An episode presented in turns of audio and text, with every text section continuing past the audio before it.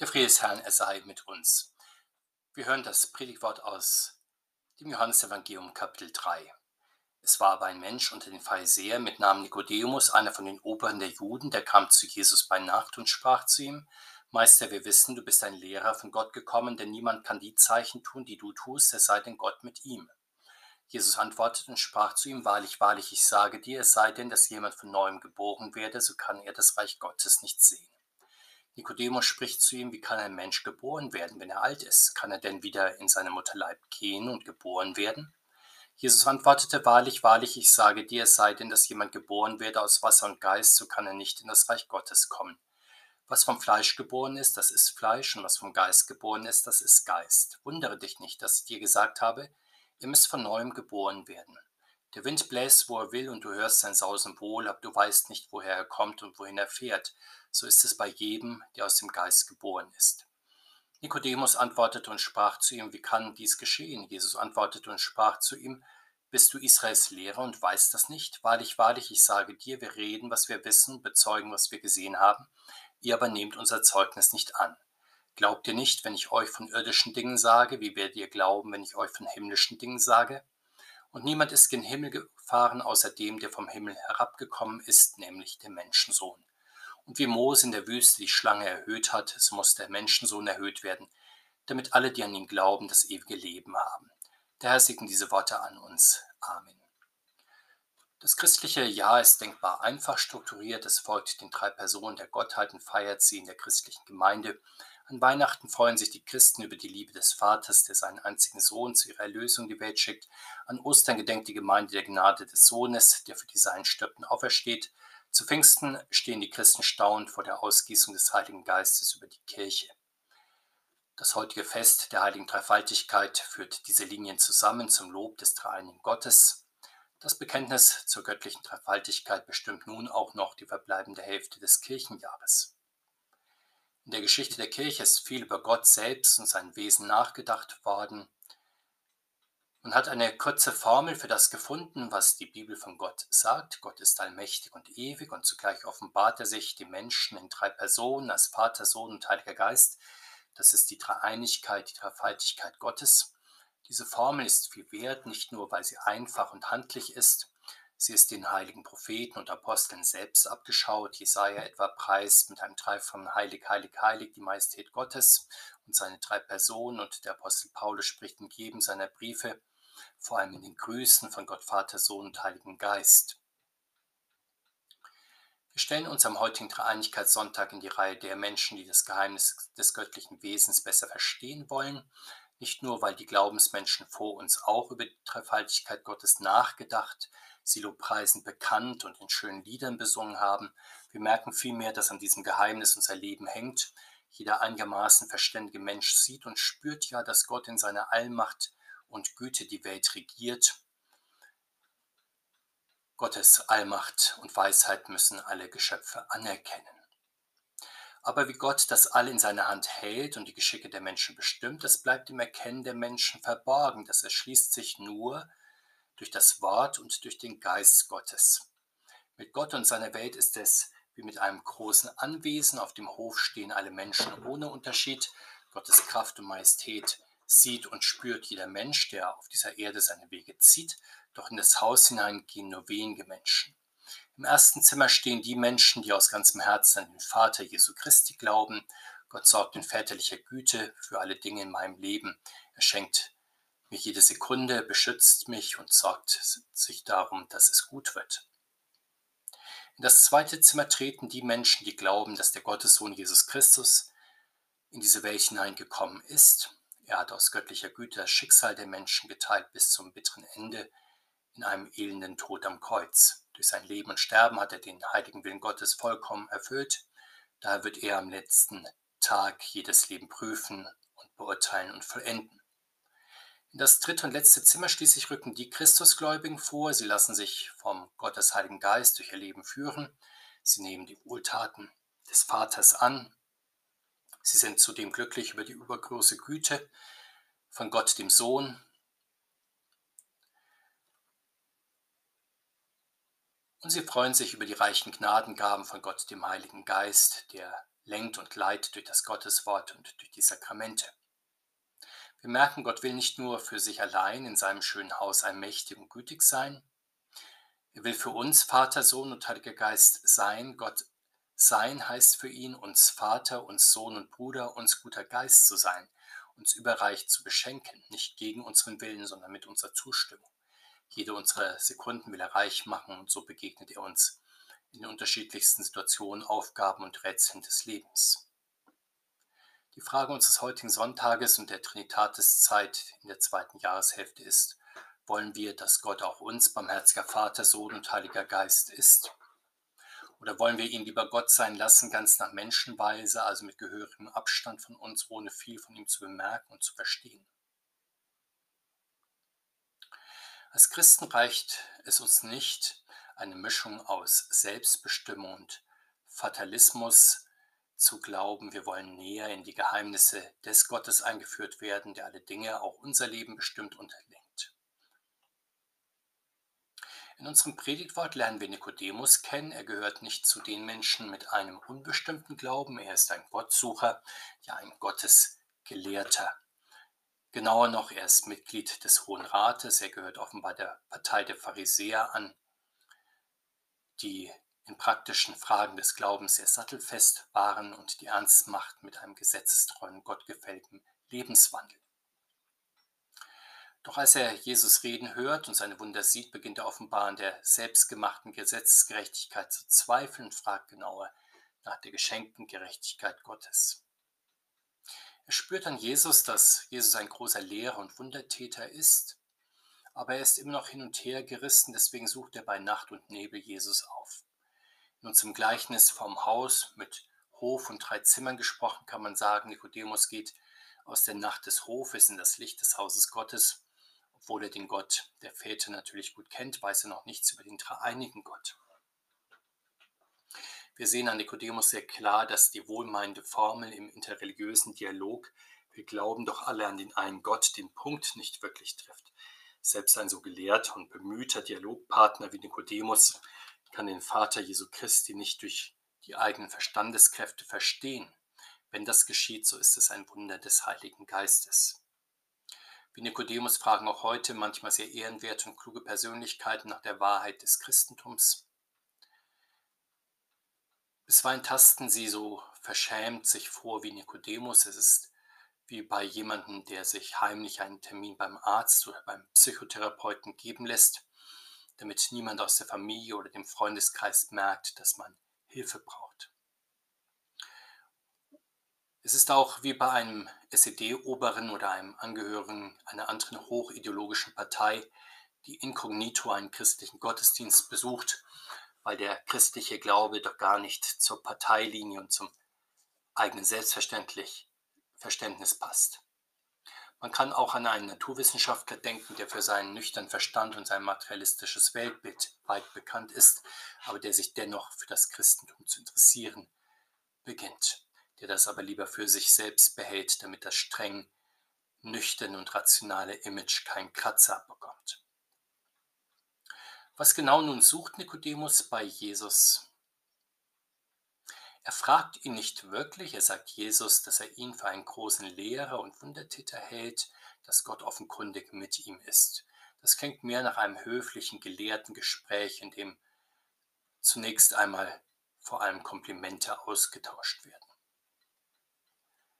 Doch Jesus hat keine Zeit, er verweist Nikodemus auf die entscheidende Glaubensfrage, was muss ich tun, um gerettet zu werden? Und damit wendet Jesus die Aufmerksamkeit aller Glaubenssucher auf das zweite und dritte Zimmer hin, auf den Heißglauben und wie man ihn erlangt. Niemand sieht das Reich Gottes, der nicht neugeboren, der nicht wiedergeboren ist.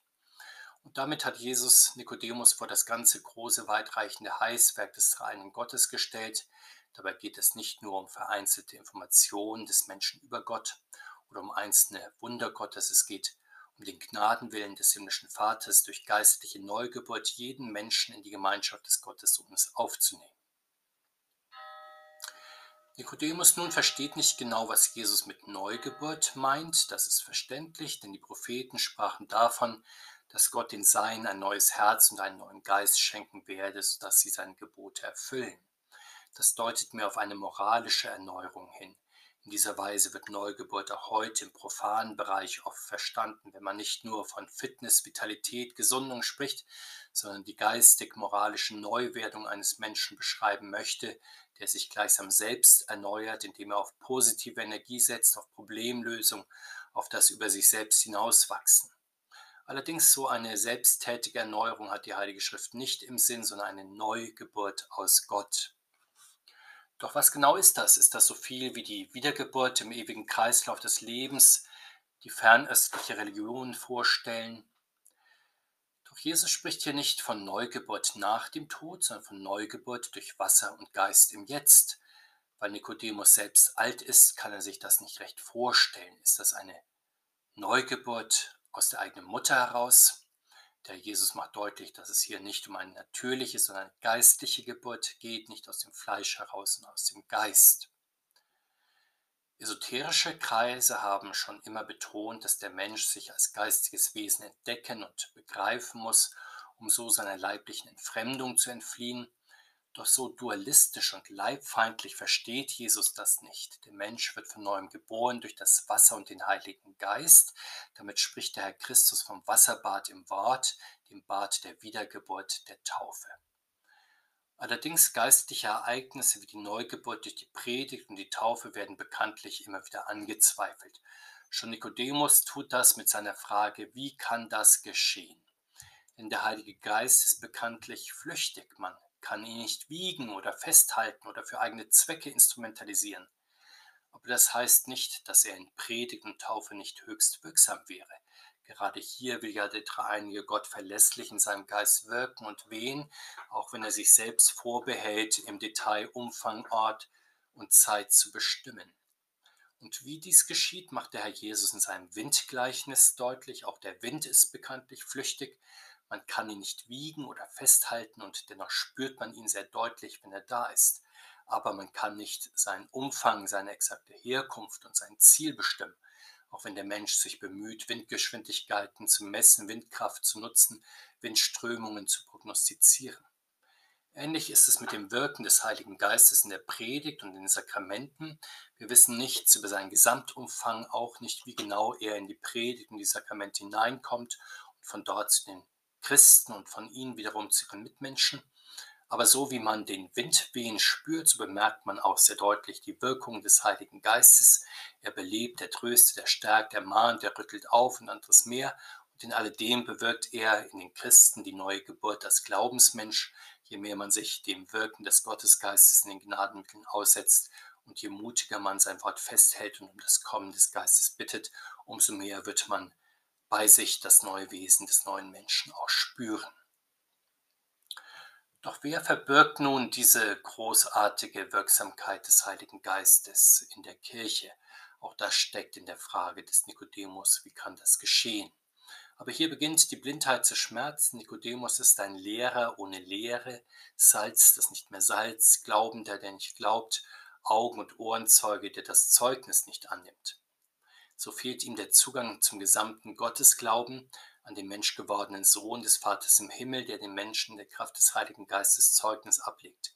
Im Haus Gottes steht Nikodemus nun vor der Wahl, aus dem Haus verwiesen zu werden oder im Glauben die geistgewirkten Worte des Gottessohnes zu ergreifen. Auch heute ist solches Unverständnis in Glaubensdingen weit verbreitet, nicht allein bei den Menschen, die sich für Glaubensfragen nicht interessieren, auch bei ernsthaften Christen gibt es das. Es ist aus verschiedenen Arbeitsfeldern als Problem der Betriebsblindheit bekannt oder auch der Abstumpfung, die dazu führt, dass selbst erfahrene Personen in einer Situation ihres Alltages grandios scheitern können. Bei gelehrten Theologen kann sich das Problem so äußern, dass sie zwar über den dreieinen Gott reden können, aber ihn nicht selbst erfahren, nicht mit ihm in lebendiger Beziehung stehen, nicht sein Wort und Zeugnis im Raum der Kirche hören und persönlich annehmen. Bei Geistlichen kann Betriebsblindheit in der Form begegnen, dass sie zu zentralen Glaubensartikeln selbst keinen Zugang finden und damit auch nicht vermitteln können, etwa zur Gottessohnschaft von Jesus Christus, zu seiner Auferstehung und Himmelfahrt, zu seiner Ausgießung des Heiligen Geistes durch die Gnadenmittel. Bei allen Christen droht im Alltag der Glaube immer wieder durch weltliche Vernunft überlagert zu werden.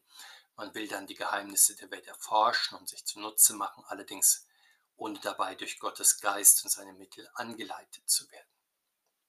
Doch in Glaubensdingen gibt es nur einen Erfolgsweg, das ist Jesus Christus, der den Vater in der Kraft des Heiligen Geistes bezeugt und der damit Weg, Wahrheit und Leben ist.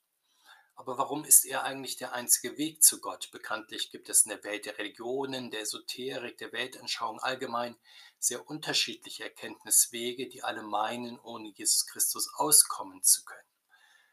Doch so wie es auf eine komplexe mathematische Aufgabe nur eine richtige Lösung gibt und die Mehrheit der Menschen bei dieser Aufgabe vermutlich zu einer verkehrten Lösung kommen werden, die richtige Lösung jedoch wird nicht dadurch entwertet, dass zum Beispiel 99 Prozent nicht auf sie gekommen sind.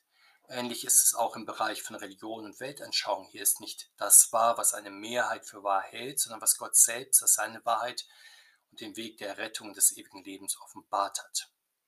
Solch eine ultimative Offenbarung aber gibt es nur, als der Sohn Gottes selbst Mensch wird und den dreieinigen Gott den Menschen bekannt gibt. Der Glaube an ihn und sein Wort ist der Weg zum Heil. Er garantiert seit seiner Himmelfahrt und Rückkehr in die himmlische Herrschaft die unverbrüchliche Gültigkeit dieses ultimativen Heilsweges. So wie in der Zeit des alten Gottesvolkes in der Wüste etwa der Blick auf die erhöhte Schlange von Krankheit und Strafe errettete, so errettet im neuen Bund der Blick auf den menschgewordenen, gekreuzigten, auferstanden, in den Himmel aufgefahrenen, mit dem Vater und dem Heiligen Geist regierenden Gottessohn. Wer an den dreieinen Gott nun glaubt, den der Herr Christus bekannt gemacht hat, der bekommt in der Kirche durch die Gnadenmittel des Herrn den Heiligen Geist auch ausgegossen. Der wird durch die Tauferinnerung, das geisterfüllte Gotteswort, die Beichte, das heilige Mahl stets von neuem geboren. So taten es auch die Apostel vor und nach Pfingsten. Beständig baten sie den Herrn um Kraft aus der Höhe. Immer wieder wurden sie neu von ihm erfüllt und kamen mit seiner Hilfe ihrem Auftrag nach, Christus in Wort und Tat zu bezeugen. Wie ist das nun bei uns? Leben wir aus dem geisterfüllten Wort des Herrn? Sind wir also Menschen, der Geist Gottes stets neu gebiert durch sein Wort und seine Sakramente? Dann dürfen wir immer wieder die Erfahrung der Neugeburt durch den Heiligen Geist machen. Etwa wenn Christus uns zusagt, dir sind deine Sünden vergeben, mein Leib für dich gegeben, mein Blut für dich vergossen.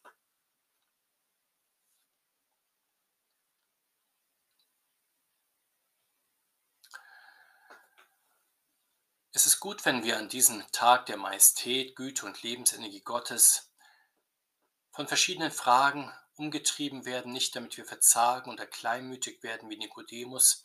Im Gegenteil, es ist Kennzeichen der Wiedergeborenen, dass sie vom Wort Gottes bewegt werden. Das ist das Sausen des Heiligen Geistes, wie der Wind die Äste und die Blätter der Baumkrone zum Bogen bringt. So setzt der Gottesgeist durch das Wort Jesu in uns große Kräfte frei. Der Wind bläst, wo er will, und du hörst sein Sausen wohl. So ist es bei jedem, der aus dem Geist geboren ist. Ein Geistgeborener wird vom Wort des dreieinigen Gottes ergriffen und gelenkt wie ein Blatt im Wind. Auf diese Weise bekommt das christliche Leben den Schwung, den Inhalt und die Richtung, die Gott gefallen. Wir beten, dreieiniger Gott, mit der ganzen Allmacht, Gnade und Kraft deiner Gottheit wirkst du auf uns ein. Alte uns durch deinen Heiligen Geist, dass wir immer wieder neu geboren werden, durch dein Wort und in ihm bleiben. Amen.